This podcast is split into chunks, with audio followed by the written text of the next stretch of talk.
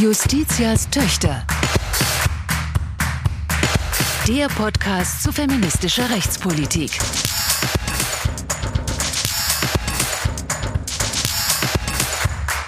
Herzlich willkommen zur 40. Folge von Justitias Töchter, der Podcast zu feministischer Rechtspolitik. Mein Name ist Dana Valentina, ich bin Juristin aus Hamburg und ich spreche heute wie immer mit Selma Gata, ich bin Juristin in Berlin.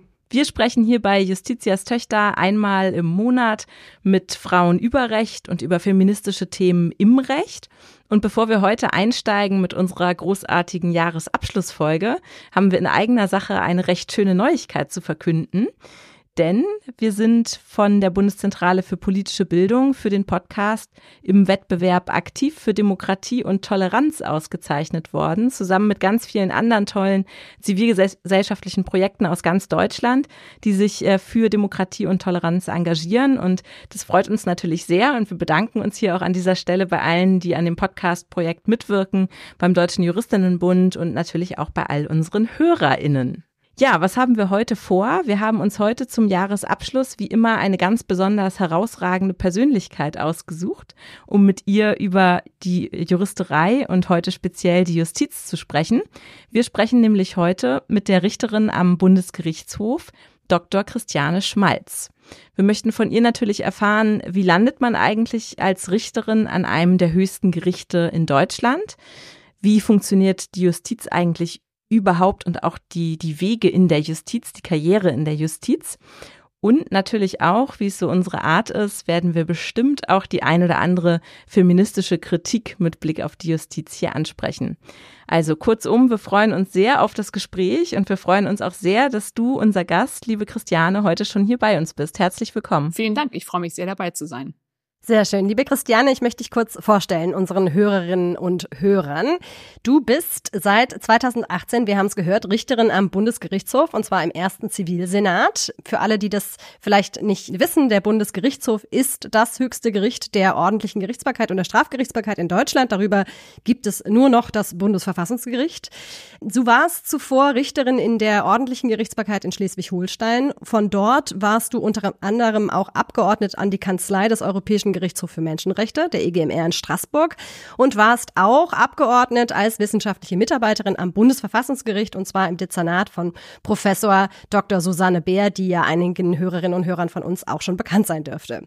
Du bist außerdem Ad-Hoc-Richterin für Deutschland beim EGMR, eben beim Europäischen Gerichtshof für Menschenrechte, bist stellvertretendes Mitglied des Schleswig-Holsteinischen Landesverfassungsgerichts. Aktuell bist du neben der Tätigkeit als Bundesrichterin auch im Ehrenamt aktiv. Und zwar unter anderem bist du Vorsitzende der Juristischen Studiengesellschaft Karlsruhe, bist Mitglied der neuen Richtervereinigung und ähm, für die NRV auch Mitglied im Beirat der Stiftung Forum Recht. Und wir kennen uns unter anderem aus dem DJB, dem Deutschen Juristinnenbund. Dort bist du nämlich aktiv in der Initiative Frauen in die roten Roben. Und das darf auch nicht unerwähnt bleiben, weil es eigentlich immer auch gesagt wird, wenn man mit Leuten über dich spricht, du bist leidenschaftliche Bergsteigerin.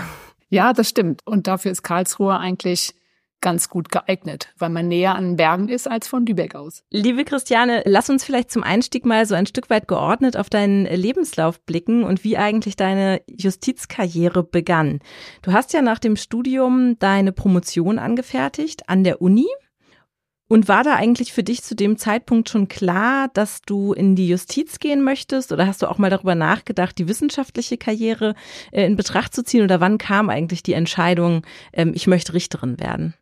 Also ich muss ganz ehrlich sagen, ähm, Wissenschaft kam für mich tatsächlich ähm, nie in Betracht. Ich habe schon ganz gerne an der Doktorarbeit geschrieben, habe aber auch versucht, das so, ich sag mal, so schnell wie möglich zu machen und gleichzeitig noch den Master of Laws zu machen. Deswegen habe ich eine rechtsvergleichende Promotion geschrieben. Und ich hatte schon Spaß am wissenschaftlichen Arbeiten, aber jetzt nicht so, dass ich dachte, okay, das wird, ähm, das soll jetzt mein Lebensweg werden. Und ich muss auch sagen, dass ich insgesamt auch nach dem zweiten Staatsexamen dann noch nicht so recht wusste, was ich eigentlich machen möchte und ähm, stand sozusagen ganz gut da mit den mit beiden mit zwei ganz guten Staatsexamina und Promotion LLM und habe mich dann halt erstmal entschieden für einen Anfang in einer Großkanzlei und habe dann doch relativ schnell gemerkt, dass ich nicht für so eine Großkanzlei, vielleicht auch nicht für die Anwaltschaft gemacht bin, weil ich diese Abhängigkeit von den Mandanten nicht wirklich geschätzt habe. Das waren großartige Fälle, die wir hatten, im Patentrecht vor allem. Aber ich wollte eigentlich nicht diese, diese Abhängigkeit von den Fällen und ich wollte auch ganz klar, ich wollte keine Akquise machen. Ich fühlte mich damals zumindest auch nicht eigentlich in der Lage, mich sozusagen immer zu, immer verkaufen zu müssen. Und ähm, dann habe ich nach zweieinhalb Jahren äh, oder nach zwei Jahren beschlossen, mich in der Justiz zu bewerben. Und ich muss sagen, ich habe es nie bereut. Also für mich war das die allerbeste Entscheidung meines Lebens, dass ich in die Justiz gewechselt bin, weil für mich der Beruf als Richterin der beste ist, den es gibt in der juristischen Welt. Warum denn eigentlich? Was, was ist es denn, was dich an dem Beruf der Richterin so begeistert? Es kam schon so ein bisschen raus, die Unabhängigkeit vielleicht? Es ist die Unabhängigkeit, es ist auch durchaus die Vielfältigkeit. Insbesondere natürlich, wenn man sich mal anguckt, was man alles machen kann in der Justiz an den, ähm, also verschiedene Gerichte, also Amtsgericht, Landgericht, Oberlandesgericht, dann natürlich dann die verschiedenen Bereiche, sowohl im Zivilrecht als auch im Strafrecht. Es hat auch wahnsinnig viel natürlich mit äh, Kommunikation zu tun, mit Zuhören, vor allem am Amtsgericht in den mündlichen Verhandlungen, den Bürgerinnen und Bürgern, die da ja auch ab und an zumindest, ich weiß im Augenblick nicht, wie es äh, da ist, aber nicht durch Rechtsanwältinnen oder Rechtsanwälte vertreten sind.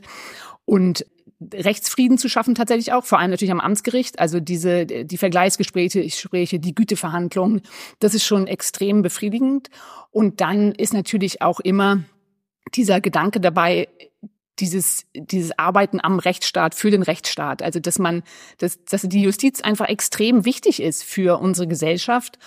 Und das ist auch so ein bisschen äh, mein, ähm, ja, was ich auch noch ein bisschen offensiver in die äh, Öffentlichkeit tragen will, weil ich manchmal das Gefühl habe, dass der Beruf der Richter, Richter, der ist, glaube ich, relativ gut angesehen, aber vielleicht können sich viele Leute gar nicht vorstellen, was so Richterinnen und Richter tagtäglich machen. Und das ist halt dieses, im Grunde dieses tagtägliche rechtliches Gehör gewähren, ähm, Recht sprechen, Recht durchsetzen, äh, Recht ähm, geben, also dem der der Partei, die ähm, die ein Recht einklagen muss und ähm, faires Verfahren zu gewährleisten und so. Das ist schon was, was ich glaube, was wirklich ähm, extrem wichtig für unsere Gesellschaft ist. Und wenn man das dann auch noch verbunden mit so einer vielfältigen Arbeit machen kann, dann ist das schon sehr befriedigend. Da ist jetzt viel, ähm, hast du jetzt schon gesagt, von dem, was dich an der Justiz oder an dem Beruf der Richterin äh, begeistert. Und wir wollen auch auf jeden Fall nochmal mit dir drauf blicken, was eigentlich so die Rolle der Justiz insgesamt ist, vielleicht gesamtgesellschaftlich.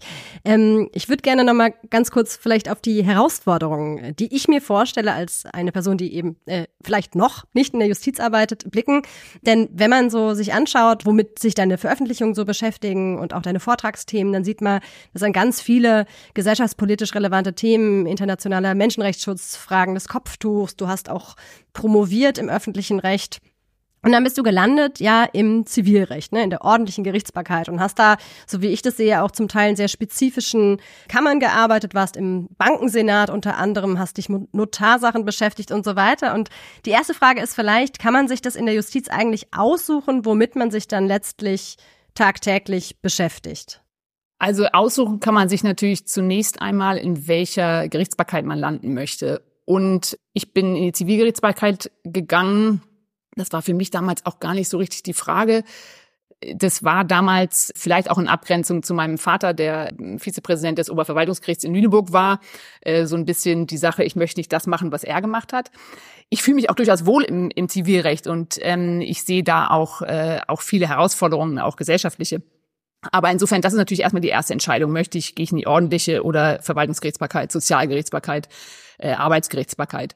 Und in der Gerichtsbarkeit selbst ist es dann natürlich so, dass die ähm, Geschäfte ja vom Präsidium verteilt werden. Also das ist ja Selbstverwaltung der, äh, der Gerichte und oder der Richterschaft. Und da wird man natürlich zunächst als Proberichterin bekommt man ein Dezernat zugeteilt. Quasi man wird angehört, aber dann bekommt man das, ähm, was da gerade frei ist. Das heißt, am Beginn wird man, und das ist, glaube ich, auch gut reingeworfen. Ich habe angefangen als Strafrichterin. Ich kam aus einer Großkanzlei, habe Patentrecht gemacht, da musste ich äh, Strafrecht am Amtsgericht machen. Das ist ganz anderes, ähm, ganz andere Herausforderungen. Fand ich schwierig, aber natürlich ähm, lernt man daran auch und wächst damit. Und dann entwickelt sich das halt weiter. Dann kann man natürlich auch, je länger man an einem Gericht ist, ähm, kann man natürlich dann auch im Präsidium mal sagen, ich möchte jetzt aber auch gerne mal Zivilrecht machen, Familien, Familienrecht, Betreuungsrecht. In den ersten Jahren ist es ja sowieso so, dass man als Proberichterin, zumindest in Schleswig-Holstein, äh, auch rumgeschickt wird an die verschiedenen Gerichte, was manchmal auch anstrengend ist, auch mit Fahrzeit verbunden ist. Aber im Nachhinein muss ich auch sagen, natürlich eine total wertvolle Erfahrung ist, weil man verschiedene Gerichte kennenlernt, verschiedene Dezernate, verschiedene ähm, Führungspersönlichkeiten auch. Und ähm, dann kann man irgendwann, wenn man sozusagen in seiner Karriere weiterkommt, wird man sich dann schon entscheiden können, in welchen, in welchem Bereich man gerne arbeiten möchte. Und gab es jemals einen Moment, wo du irgendwo gelandet bist, einfach weil die Zuteilungen vielleicht so waren oder vielleicht auch weiß ich nicht, Zufälligkeiten, wo du dachtest, oh, puh, jetzt irgendwie mehrere Jahre, keine Ahnung, ich sag jetzt mal Notarsachen, wo du dich dann wirklich selbst überzeugen musstest, Christiane, das hatte jetzt zu interessieren oder war es eigentlich immer so, dass du dachtest, nee, darum geht's gar nicht so sehr, sondern es geht eher darum, eben wie du sagst, rechtliches Gehör zu gewähren oder irgendwie vielleicht die richtigen Entscheidungen zu treffen, Einzelfallgerechtigkeit herzustellen. Ähm, wie war da so dein, dein, ähm, deine Haltung dazu? Also ich habe ich hab die Haltung, dass alles, ähm, alle Rechtsgebiete Spaß machen können, wenn man sich damit intensiv äh, befasst. Für mich persönlich ist auch immer noch wahnsinnig wichtig das Arbeitsumfeld. Also gerade am Oberlandesgericht, wo ich ja im Bankensenat war und auch im ähm, Senat für Notarsachen mit den Kolleginnen und Kollegen zusammen. Das war immer großartig. Und dann auch Bankenrecht. Wenn man das so hört, denkt man vielleicht erstmal so, ah, sehr speziell oder so. Aber das ist einfach auch, das ist Jura und das macht Spaß. Und der einzelne Fall, wenn man sich, ähm, wenn man da sozusagen dann die Puzzleteile zusammengesetzt hat, dann macht das Spaß. Es gibt sicherlich Rechtsgebiete, die mir mehr Spaß machen als andere, aber ich habe immer ähm, wirklich große Freude an dem Beruf. Jetzt habe ich schon gesagt, wir möchten natürlich auch so ein bisschen jenseits ähm, von deinem persönlichen Weg in die Justiz auch auf die Justiz gucken und auf die Rolle von Gerichten vielleicht für, wie ich ja schon gesagt habe, Gerechtigkeit und du gesagt hast, Rechtsstaat. Ähm, das Schöne ist ja, dass deine Karriere ja tatsächlich, es fing an am Amtsgericht, du bist dann zum Oberlandesgericht gekommen, jetzt bist du beim BGH, du warst wissenschaftliche Mitarbeiterin beim Bundesverfassungsgericht, du warst selbst am EGMR schon. Das heißt, du kennst sehr unterschiedliche Gerichte von innen und sehr unterschiedliche, ja, eben auch Instanzen von innen. Ähm, mich würde interessieren, wie unterscheiden die sich eigentlich im Detail? Und zwar erstens vielleicht die Frage, wie unterscheidet sich das schon bei den Kompetenzen, die die Richterin mitbringen muss, sagen wir eben, wenn sie am Amtsgericht Recht spricht oder dann am Ende beim BGH? Also da gibt's schon extreme Unterschiede, meine ich. Also manchmal sage ich sogar, dass der Beruf als Amtsrichterin im Grunde ist das ein anderer als BGH-Richterin. Und das, also manchmal wird ja so gesagt, ja, BGH, das sind, da sitzen sozusagen die ganz tollen Juristen, das will ich im Grunde hoffen. Aber das ist man kann nicht sagen, sozusagen Amtsgericht ist, ja, das ist nur Amtsgericht, sondern das ist einfach eine völlig andere Arbeitsweise. Und gerade am Amtsgericht, glaube ich, ist es extrem wichtig, dass man zuhören kann. Man hat jede Menge Fälle. Es erledigen sich auch mehr unstreitig als ähm, an anderen Gerichten, dann in höheren Instanzen. Man hat zweimal die Woche Verhandlungen, im Grunde mit einem vollen Dezernat. Und ähm, es kommt darauf an, den Leuten zuzuhören, aber auch zügig Entscheidungen zu treffen und halt nicht mehr sozusagen wissenschaftlich die letzte abweichende Meinung noch ausleuchten. Denn dafür ist dann, sind dann die nächsthöheren Instanzen ähm, da.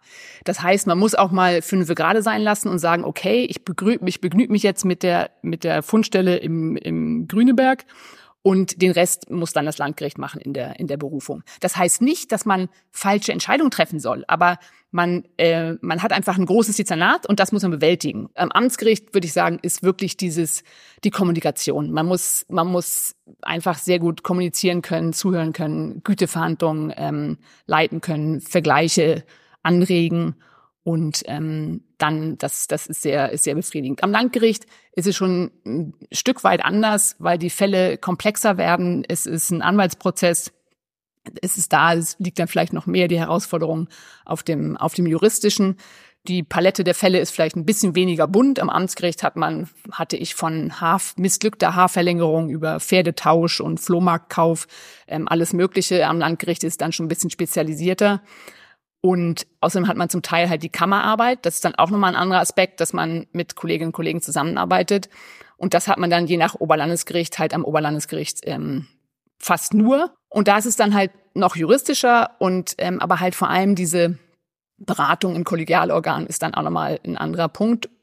Und am BGH ist es halt nochmal, was mich da fasziniert, ist tatsächlich die Arbeit am Fall und zwar allein die Rechtsfragen, die wir klären. Und ähm, ich finde es sehr angenehm, dass wir uns nicht mehr um Tatsachen kümmern. Die stehen für uns fest, die hat das Berufungsgericht festgestellt.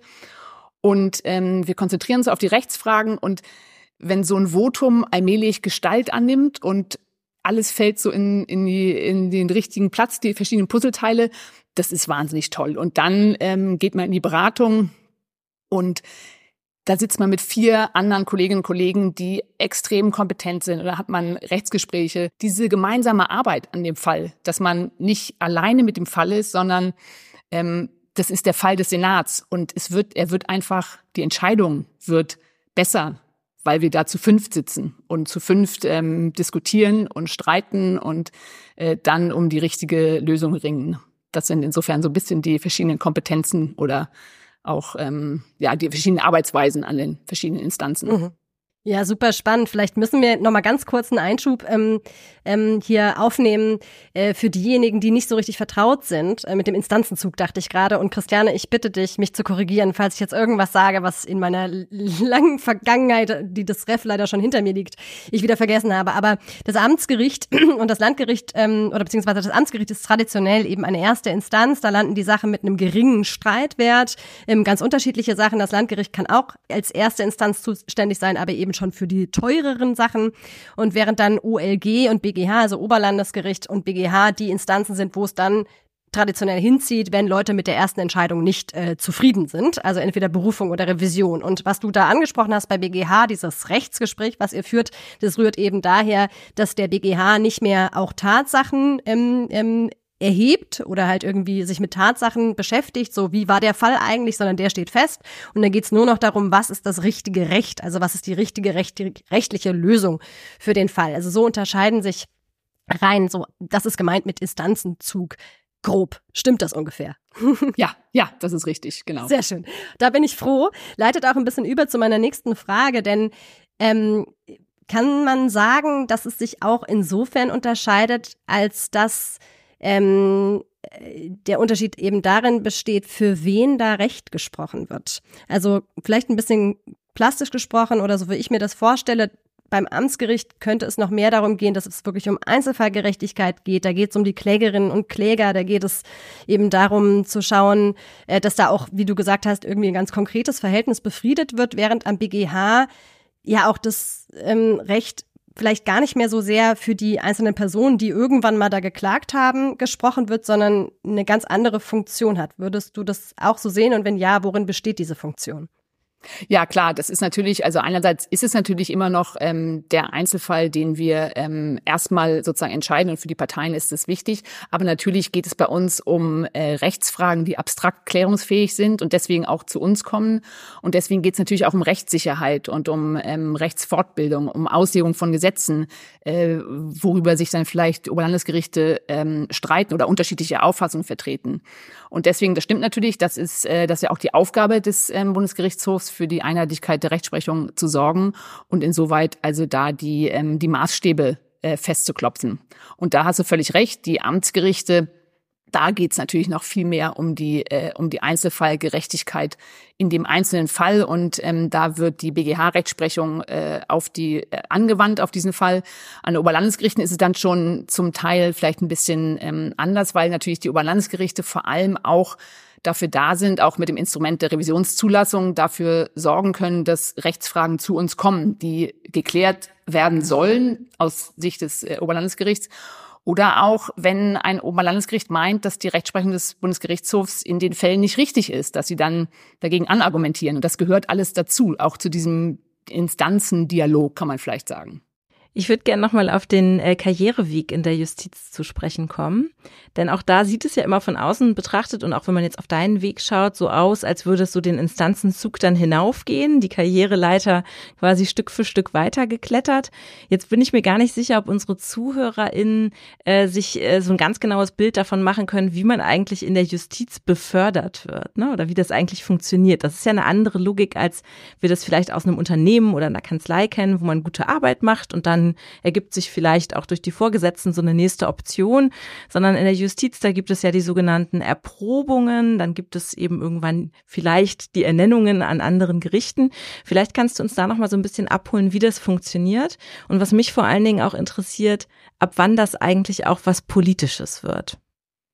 Ja, also äh, zu Anfang möchte ich einmal sagen, ich finde, man muss ein bisschen ähm, definieren, was eigentlich Karriere in der Justiz ist. Denn wie ich gesagt habe, der Beruf des Amtsrichters, sage ich jetzt mal im generischen Maskulinum, ist einfach ein, ähm, das ist ein Beruf, wo man sagen kann, das, das ist das, was ich machen möchte. Und dann, ähm, das ist auch dann meine berufliche Karriere, das ist mein beruflicher Werdegang. Ich bleibe am Amtsgericht, weil das einfach auch ein extrem wichtiger ähm, Job ist natürlich. Aber ansonsten ist natürlich so, wenn man eine Beförderung haben möchte, ähm, dann muss man sich, ja, das ist sozusagen die Regel, erproben lassen. Erproben in der ordentlichen Gerichtsbarkeit heißt normalerweise, dass man zum Oberlandesgericht abgeordnet wird für sechs bis neun bis zwölf Monate, je nach Land unterschiedlich. Da kommt man in den Senat und da wird sozusagen die Arbeit nochmal unter die Lupe genommen. Ähm, dann wird man, kriegt man eine Beurteilung. Die kriegt man am Anfang auch, in der Proberichterzeit vor allem, kriegt man da Regelbeurteilung. Manchmal gibt es auch weiterhin noch Regelbeurteilung, wo man immer mal wieder vom Präsidenten oder von der Präsidentin eine Beurteilung bekommt. Und dann immer diese Erprobung und dann kann man sich auf äh, frei werdende Stellen, äh, das sind halt die sogenannten R2-Stellen, also es sind Vorsitzende Richter am Landgericht zum Beispiel oder ähm, RichterInnen am Oberlandesgericht, das sind diese R2-Stellen, kann man sich darauf bewerben. Und ähm, da geht es dann vor allem nach den Beurteilungen. Und ich meine mal, dass es äh, bei R2 immer noch äh, nicht politisch ist, sondern da geht's meine Hoffnung zumindest immer einfach um die besten Auslese. Wenn man dann irgendwann, so wie es bei mir auch gekommen ist, sich überlegt, ja, also Bundesgericht, das wäre schon äh, eine schöne Sache. Ich möchte nicht mehr unter BGH-Rechtsprechung subsumieren, sondern selbst BGH-Rechtsprechung machen. Dann wird es schon politisch, muss man sagen. Der, die Richterinnen und Richter am, an den Bundesgerichten werden ja gewählt vom Richterwahlausschuss und der setzt sich zusammen aus den ähm, Justizministerinnen und Justizministern der Bundesländer und äh, 16 Abgeordneten oder 16 ja des Deutschen Bundestages und äh, unter dem Vorsitz des äh, Justizministers oder der Justizministerin, wenn es um die ordentliche Gerichtsbarkeit geht. Und äh, da ist es schon so, dass man sich nicht bewerben kann, wie das sonst bei den ähm, Beförderungsstellen ist, sondern man muss vorgeschlagen werden. Man muss auf eine Liste kommen, eine nicht öffentliche Liste, die und Vorschlagsrecht haben die Mitglieder des, Bundes, des Richterwahlausschusses. Also vor allem natürlich kommen die Vorschläge aus den Justizministerien der Länder. Das heißt, da haben dann auch die Oberlandesgerichtspräsidentinnen und Präsidenten ähm, durchaus in der Regel Mitspracherecht, weil die natürlich ihre Richterinnen und Richter kennen. Es ist unterschiedlich politisch in den einzelnen Ländern, wer auf die Liste gesetzt wird. Ähm, ist auch immer nicht so ganz, ist ja auch nicht transparent, äh, wer wirklich darauf kommt. Und dann wählt der Richterwahlausschuss in geheimer Wahl. Da gibt's Berichterstatter wohl, wenn ich das richtig äh, verstanden habe, für die für die einzelnen BewerberInnen auf den Listen. Und ähm, ja, und dann kommt dabei was raus. Das ist dann einfach sehr intransparent. Das wird auch allseits bemängelt, aber eine Reform der Bundesrichterwahlen ist bislang noch nicht äh, passiert. Und ich habe jetzt auch, muss ich auch sagen dazu, ich habe keine Idee, wie man das alles besser machen könnte. Mhm.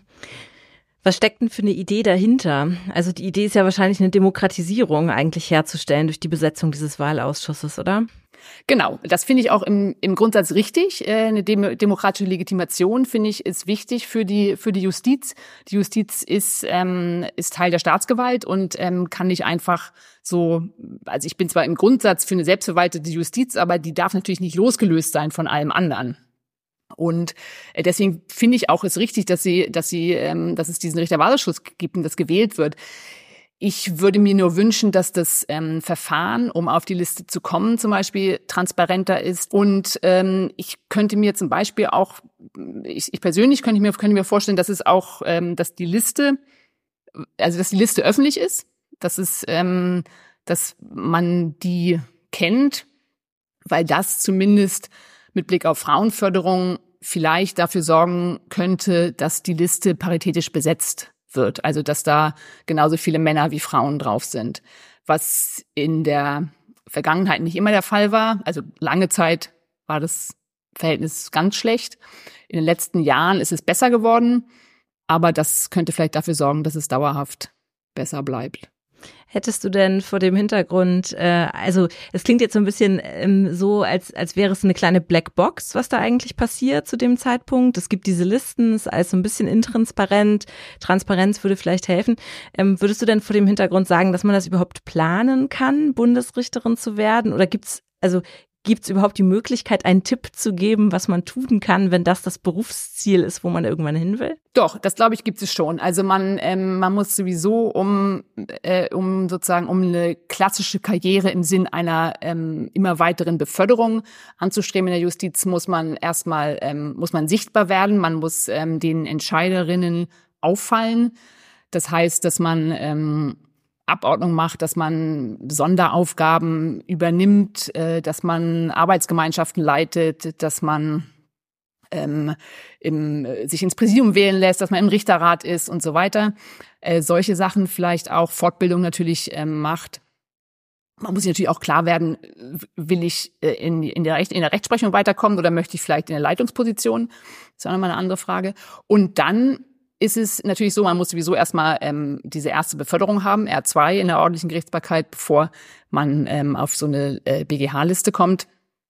Und dann ist es, kommt es, glaube ich, wirklich auf die Bundesländer drauf an. Also ähm, Schleswig-Holstein hatte mich äh, damals, da hatte mich die Präsidentin des Oberlandesgerichts sozusagen zeitgleich ähm, mit meiner Idee, dass ich das gerne machen wollen würde, auch gefragt. Ansonsten muss man auch aktiv werden. Man muss sagen, im Personalgespräch, vielleicht im Personalentwicklungsgespräch, wenn sowas stattfindet, muss man das klar ansprechen und sagen, ja, das ist, das ist mein Ziel, das möchte ich. Was muss ich dafür tun? Und ähm, der, andere, der andere Weg, jetzt nicht über die Landesjustizverwaltung, ähm, ist halt dann über Mitglieder des, des Richterwahlausschusses. Ich persönlich wurde von einer SPD-Abgeordneten vorgeschlagen, also nicht vom Land, das mich dann aber auch trotzdem unterstützt hat. Und ähm, also insofern muss man da schon eigene Initiative entwickeln Abordnung an das, äh, an das Bundesgericht oder ans Bundesverfassungsgericht äh, helfen natürlich auch immer, werden gern gesehen. Äh, das muss man ähm, planen. Wenn man dann mal auf der Liste ist, dann muss man ja auch noch zum, zu dem Bundesgericht, zum sogenannten Präsidialrat, wo man ähm, vorsprechen muss. Da hat man Gespräche mit dem Präsidialrat, mit einer Berichterstatterin in meinem Fall. Ähm, da ist man ungefähr einen halben Tag mindestens da an dem Bundesgericht und wird sozusagen auch interviewt. Darauf sollte man sich auch vorbereiten und ähm, wissen, was da auf einen zukommt. Vielleicht mal ähm, Leute anrufen, die an dem Bundesgericht sind und sich ein bisschen briefen lassen. Und dann ist letztendlich aber auch viel Glück dabei. Also etwas planen kann man's, aber vollständig planen kann man es nicht. Und wenn man nicht gewählt wird, kann man ziemlich sicher sein, dass es auf keinen Fall daran liegt, dass man fachlich nicht geeignet ist. Ja, vielleicht zu einer anderen Herausforderung, die du schon angesprochen hast, nämlich die gläserne Decke.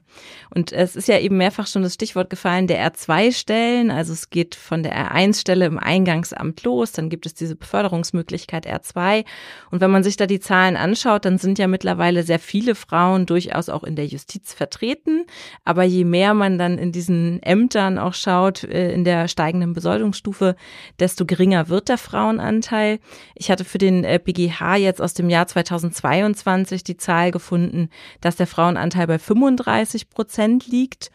Äh, da geht noch ein bisschen mehr. Du hast ja auch schon angesprochen, diese Bundesrichterwahl und die Listen, die da kursieren, eine ganz große Rolle spielen. Die haben mittlerweile teilweise ein etwas besseres Verhältnis, auch 50-50 bei den Namen, die da draufstehen. Ähm, das ist ja nun ein Thema, wo du dich auch im Deutschen Juristinnenbund engagierst, nämlich in dem Projekt Frauen in die roten Roben. Der DJB hat zuletzt bei der Bundesrichterwahl 2020 auch einen äh, sehr ähm, ja, öffentlichkeitswirksamen Brief an die Mitglieder des Bundesrichterwahlausschusses verfasst, bitte darauf zu achten, achten, äh, dass da auch Frauen angemessen berücksichtigt werden. Den hast du auch mit unterzeichnet als eine der Erstunterzeichnerinnen. Ähm, worum geht es bei dem Projekt Frauen in die roten Roben und äh, wie kann da es auch vielleicht noch besser gelingen, äh, mehr Frauen auch in die höheren Positionen zu bekommen an den Bundesgerichten? Ja, also das Ziel des ähm, Projekts oder der Initiative Frauen in die roten Roben äh, ist, wie der Name schon sagt, äh, mehr Frauen an die äh, obersten Bundesgerichte zu bekommen.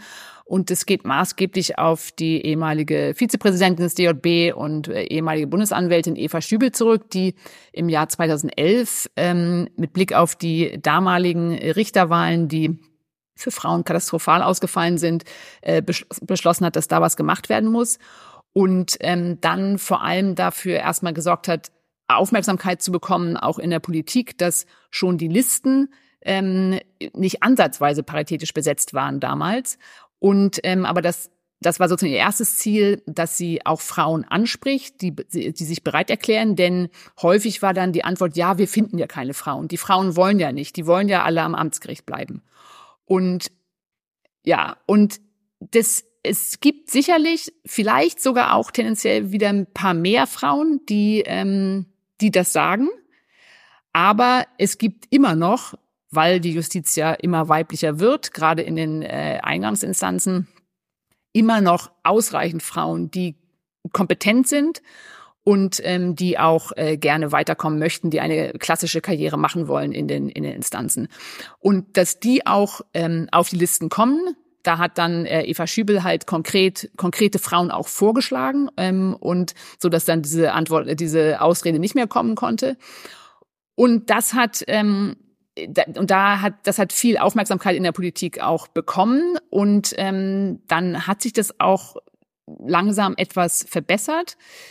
Aber es war immer so und es ist immer noch weiter so, dass man das Gefühl hat, es ist wie so ein, wie so ein Gummiband. Man muss, man muss immer dran ziehen und immer wieder die Aufmerksamkeit darauf lenken, immer wieder erinnern daran, dass Frauen gleichberechtigt auf die Liste kommen und dann auch gleichberechtigt natürlich gewählt werden müssen. Wenn man einmal ein bisschen nachlässt, dann geht's sofort wieder in die andere Richtung. Und 2020 hatte dann, ähm, das war maßgeblich die äh, Idee einer Kollegin am Bundesgerichtshof, diesen offenen Brief zu schreiben und dann haben wir das zusammen gemacht und das hat einen, hat einen großartigen Erfolg in dem Jahr auch.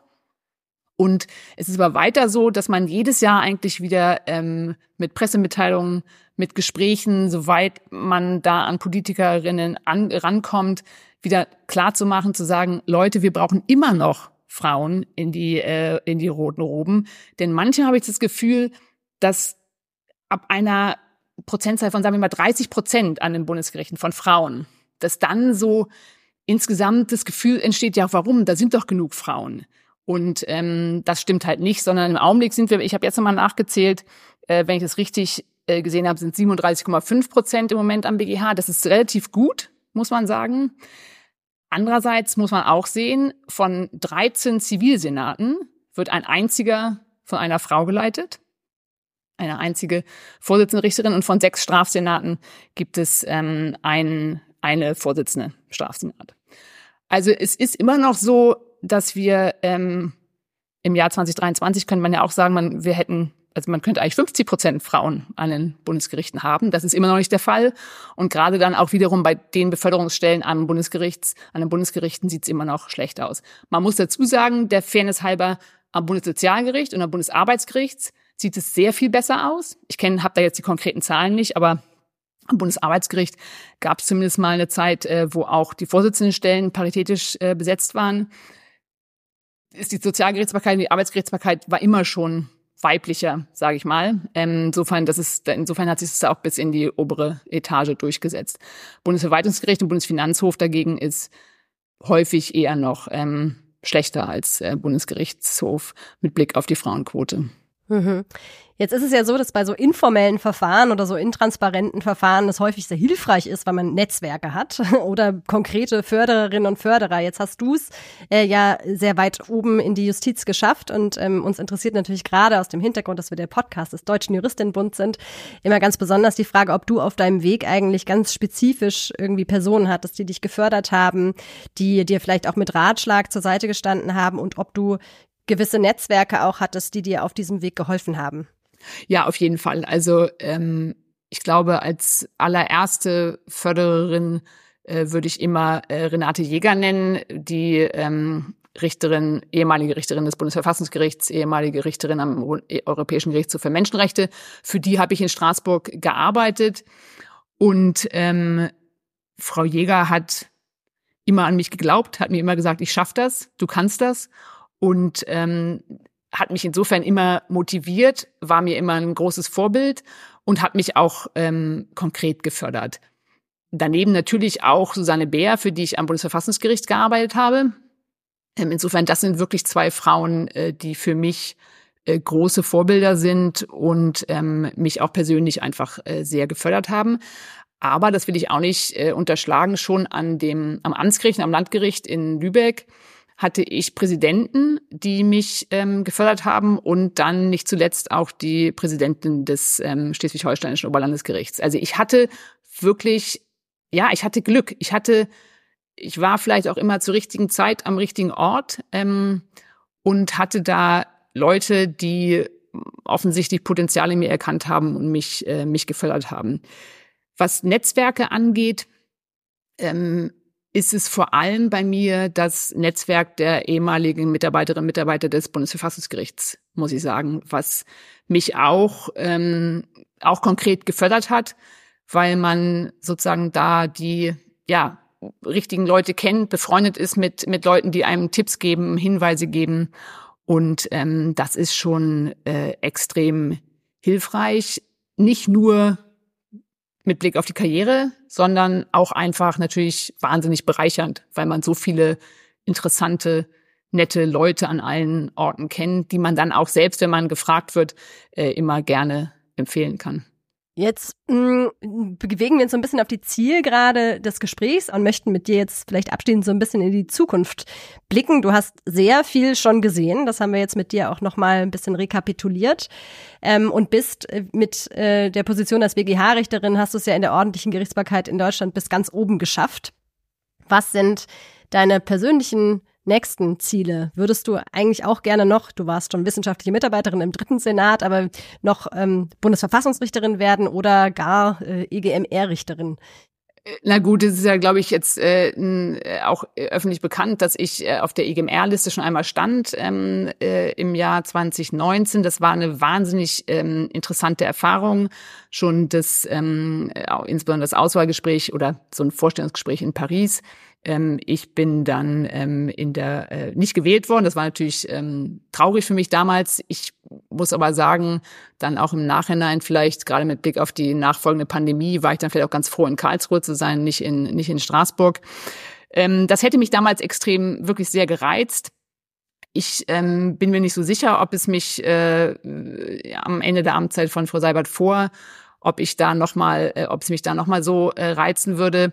Ähm, und Verfassungsgericht, äh, ja, das ist, ähm, ich glaube, ich hätte vor fünf Jahren hätte ich gesagt, ja, klar, das wäre, wäre wahnsinnig herausfordernd und das würde ich gerne machen. Ähm, manchmal denke ich mir, ich würde es vielleicht immer noch gerne machen. Andererseits weiß ich nicht. Ich glaube, ich habe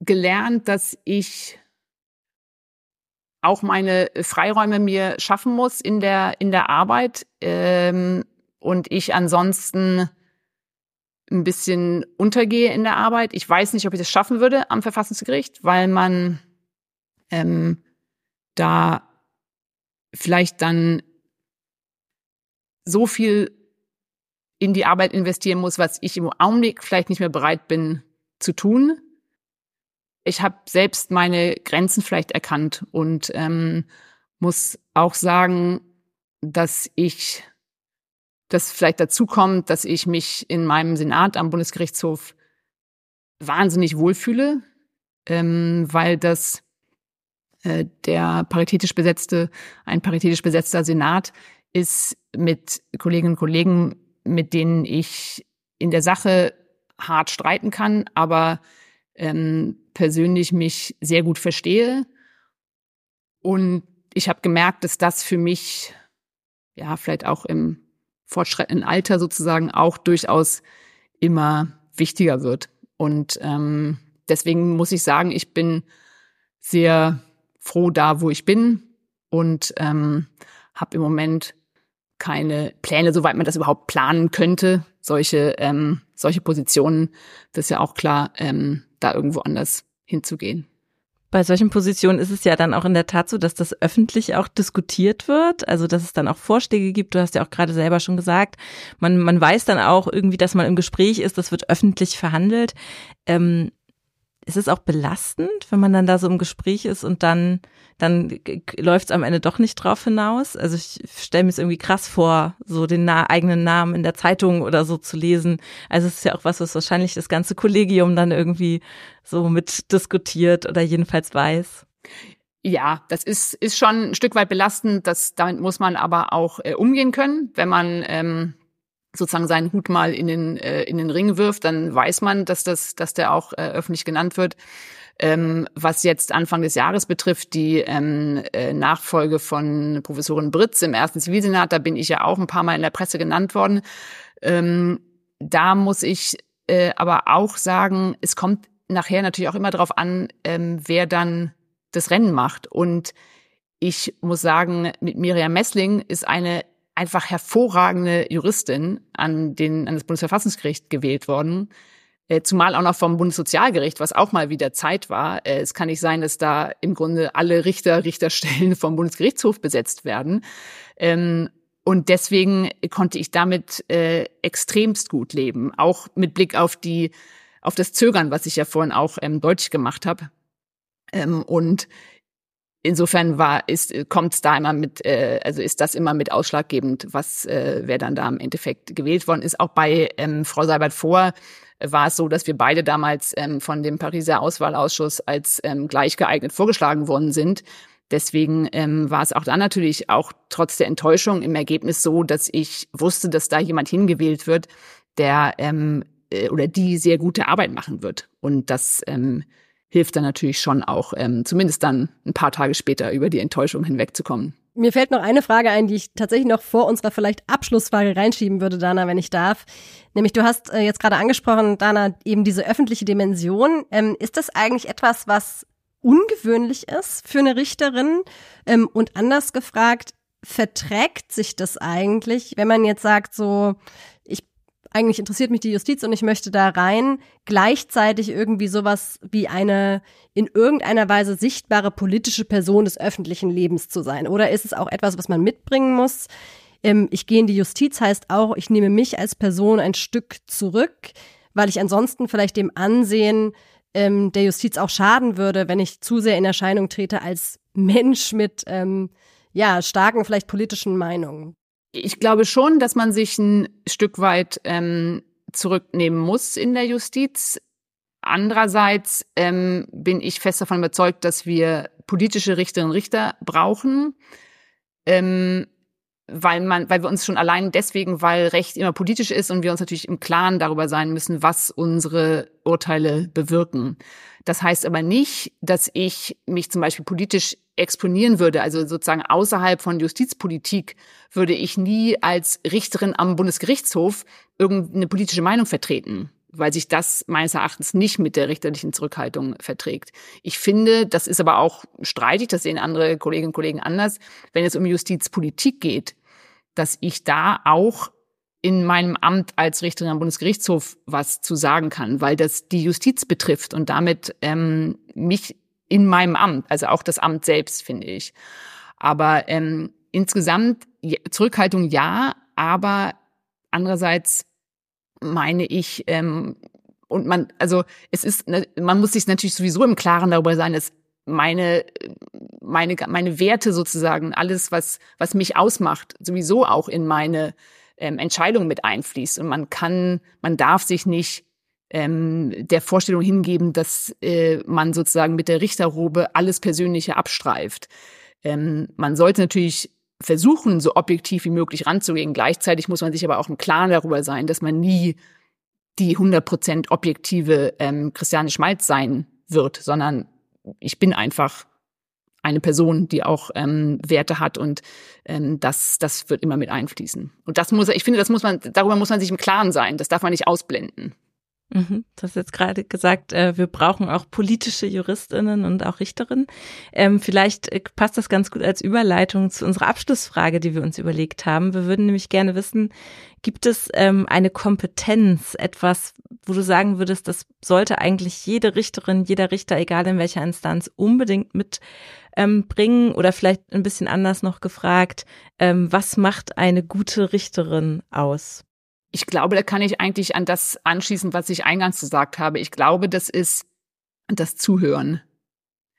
Ich glaube, in, durch alle Instanzen durch müssen wir uns immer wieder kurz zurücknehmen und überlegen, haben wir die Parteien richtig gehört? Also haben wir verstanden, was die uns sagen möchten?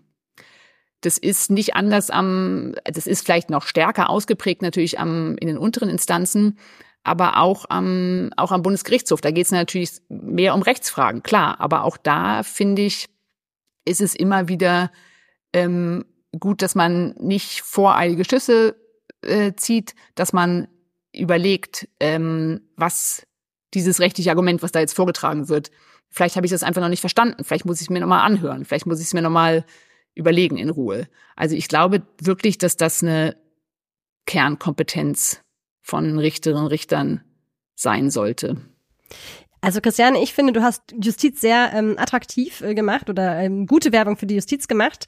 Aber nicht nur das, ich finde, wie gesagt, wir haben viel gelernt über die Instanzen, was sie unterscheidet, über die Funktion von Gerichten im Rechtsstaat, aber auch über deinen ganz persönlichen Lebensweg, der ja wirklich sehr spannend ist. Insofern vielen Dank für das Gespräch. Sehr gerne, hat Spaß gemacht. Feministische Fundstücke. Auch in dieser Folge, wir schließen sie ab mit der Rubrik der feministischen Fundstücke. Es ist unsere bunte Rubrik, in der wir uns gegenseitig überraschen mit ganz unterschiedlichen Dingen. Es können Empfehlungen sein, es können spannende Rechtsentwicklungen sein, es kann aber auch ein Aufreger sein. Alles ist erlaubt und ähm, heute darf Dana beginnen und Christiane, es ist, hatte bei uns die Tradition, dass unser Stargast, der bist heute du, ähm, die Folge abschließt. Also Dana darf starten, danach habe ich ein kleines Fundstück und dann sind wir gespannt auf deins. Ja, ich habe ein kleines Fundstück mitgebracht, das mich sehr freut, dass ich das heute mitgebracht habe. Und zwar geht es um einen Artikel, der jüngst im Spiegel erschienen ist. Da gibt es eine Sparte der Alltagsheldinnen und da ist äh, jüngst eine Alltagsheldin vorgestellt worden, nämlich unsere Kollegin und liebe Freundin Rechtsanwältin Lucy Chebut. Und das hat mich persönlich außerordentlich gefreut. Lucy war hier auch schon im Podcast, ich glaube zweimal mindestens äh, zu Gast und hat da über ihr Engagement berichtet. Sie setzt sich äh, sehr engagiert ein für queere Familien, kämpft dafür vor den Gerichten, dass die äh, Elternschaft in queeren Familien anerkannt wird, dass also rechtlich abgesichert wird, die Eltern-Kind-Beziehung, ähm, wo es ja noch so einige Hürden gibt, die wir hier auch im Podcast besprochen haben. Und ich finde, es ist ein ganz tolles Porträt geworden über Lucys Arbeit, ihren Einsatz für die Familien. Es ist auch einiges ähm, über ihren persönlichen Werdegang, finde ich, da nochmal schön herausgearbeitet worden geworden und äh, ja auch so nochmal ich finde, sie ist da auch in ihrer Bescheidenheit, die ihr auch so eigen ist, auch nochmal rausgekommen. Hat natürlich gesagt, die Heldinnen der ähm, ihres Einsatzes, das sind die Familien, die sich hier auch auf diesen langen Weg machen, für ihr Recht zu kämpfen. Und äh, ich fand es deswegen also ganz wunderbar, das zu lesen und empfehle es all unseren HörerInnen, sich dieses Porträt anzuschauen von unserer Alltagsheldin Lucy Chebut. Schön. Ja, wir lieben Dusi. Sie ist ja jetzt auch Vizepräsidentin des Deutschen Juristinnenbundes, also auch in, ähm, in Amt und Würden völlig zurecht in unserem Verband.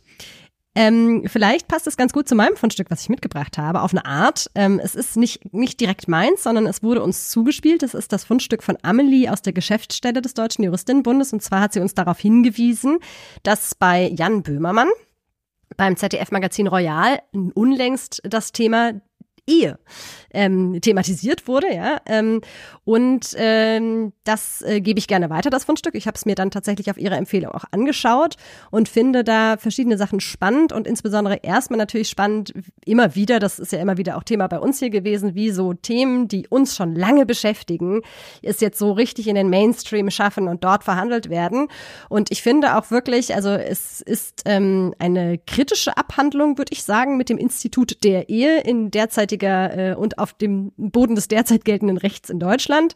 Und ähm, er schafft es sehr gut, muss ich sagen, auch zum Beispiel das von uns ja schon vielfach kritisierte Ehegattensplitting einmal zu erklären, was daran eigentlich wirklich problematisch ist. Und was mich besonders gefreut hat, ist eben auch, dass das Thema der Diskriminierung von gleichgeschlechtlichen Ehepaaren ähm, in der Situation, in der sie ein Kind bekommen, gemeinsam dort auch ganz prominent nochmal Thema gemacht wurde und auch als Grund ähm, das derzeit geltende ja, Familienrecht eigentlich basierend auf ähm, Ehe oder die unterschiedliche Behandlung von Ehepaaren in Deutschland zu skandalisieren. Und da ist ja auch eine Familie kommt zu Wort, die unter anderem eben auch von Lucy vertreten wird ähm, in der von dir angesprochenen Kampagne No Adoption. Kommt natürlich auch in die Show Notes. Das Thema Ehe sollten wir uns übrigens auch noch mal grundsätzlicher vornehmen im Podcast. Unbedingt. Ja, Christiane, was hast du uns mitgebracht? Ja, ich habe ähm, zwei Sachen mitgebracht. Ein, einmal einen ähm, Aufreger, als ich gelesen habe, dass auch Aufreger ähm, mit, mitgebracht werden können.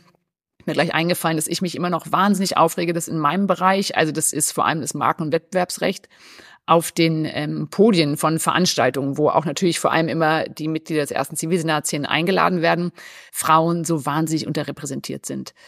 Anfang des Jahres gab es eine Veranstaltung in Köln, wo ich glaube, es waren im Jahr 2022 ein Achtel Frauen und ähm, dieses Jahr waren es ein Viertel Frauen auf dem Podium, was ich dann auch deutlich angesprochen habe. Und ich habe es mir deswegen jetzt ähm, zur Aufgabe gemacht, dass wenn ich gefragt werde, ob ich irgendwo vortrage, immer, dass ich immer sage, ich trage nur vor, wenn ähm, 50 Prozent Frauen auf dem Podium sitzen.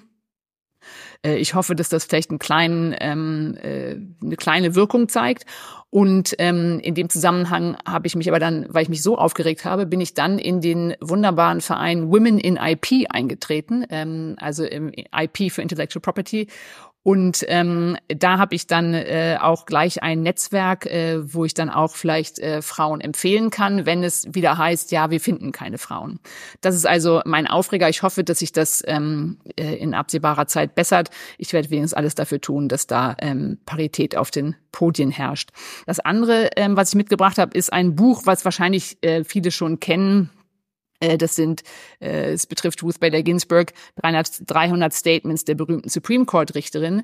Was es für mich aber bedeutsam macht, ist, dass ich es vor zwei Jahren von ähm, Renate Jäger bekommen habe, von der ich schon gesprochen habe, die mir dazu eine ähm, nette Karte geschrieben hat, äh, wo sie geschrieben hat, liebe Christiane, auch wenn man so erfolgreich ist wie du, können Vorbilder nützlich sein. Und damit hat sie ähm, wirklich recht. Und seitdem steht das Buch bei mir in der Nähe meiner Kaffeemaschine, weil ich morgens dann, während der Kaffee durchläuft, ähm, immer einen Blick in das Buch werfen kann und ähm, ein, zwei äh, Statements oder Zitate von Ruth Bader Ginsburg lesen kann. Und das lohnt sich natürlich immer. Unbedingt, sehr schön. Ich habe das Buch auch, ich finde das auch total klasse. Da kann man auch irgendwie immer mal so drin stöbern und äh, immer wieder noch was Neues entdecken und noch irgendwie ein spannendes Zitat, was zum Nachdenken anregt. Genau, da findet man immer Fundstücke, ja. Christiane, kann ich dich zu deinem ersten Fundstück, zu dem Aufreger noch was fragen? Was sind denn da die Reaktionen, wenn du das dann so klar sagst? So, ich komme hier nicht als einzige Frau und mir ist das wichtig, dass da 50-50 äh, herrscht auf dem Panel. Also ähm, Anfang des Jahres in Köln, als ich da am Anfang meines Vortrags da erstmal deutlich darauf hingewiesen habe, habe ich sogar Zwischenapplaus bekommen. Das war sehr schön und bin dann in der Pause noch von verschiedenen Frauen darauf angesprochen worden. Ähm, ansonsten, wenn ich das sage, äh, das erste Mal hatte ich jetzt Erfolg, indem ich ähm, da auf eine E-Mail geantwortet hatte und dann habe ich lange Zeit nichts gehört. Dann dachte ich mir so, okay, die Anfrage hat sich erledigt, was jetzt für mich auch überhaupt kein Problem ist, weil ich ähm, genug Arbeit im Senat habe. Da muss ich nicht auch noch Vorträge halten. Und dann bekam ich aber nach dem Sommerurlaub ähm, bekam ich die Mail, ja, ihr, ähm, ihre Ansage war uns Ansporn genug und jetzt haben wir ein paritätisches Panel zusammengesetzt. Und dann habe ich natürlich gesagt, ja, dann komme ich auch. Also ja, das, ich hoffe, dass ähm, das wird sich äh, weiter so fortsetzen und äh, noch besser wäre es natürlich, wenn auch die Leute sich nur zu Seminaren anmelden und ähm, Fortbildungen anmelden, äh, wo die Panel paritätisch besetzt sind. Das hätte vielleicht noch ein bisschen mehr Durchschlagskraft. Können wir also alle was tun?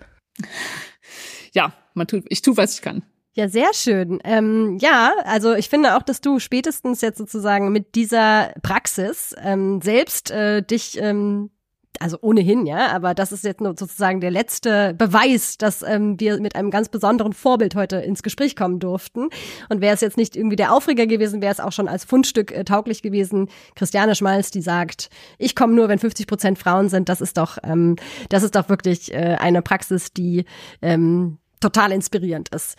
Ja, liebe Christiane, vielen Dank für deine Zeit heute. Wir wünschen dir auf jeden Fall weiterhin ähm, alles Gute und äh, viel Erfolg und ähm, freuen uns, wenn wir uns demnächst auch nochmal hier oder da begegnen und sind uns sicher, dass du mit dieser Folge die ein oder andere Nachwuchsjuristin begeistern konntest für die Justiz. Das freut mich. Vielen Dank, dass ich da sein durfte. Hat sehr viel Spaß gemacht. Justitias Töchter. Ein Podcast des Deutschen Juristinnenbundes.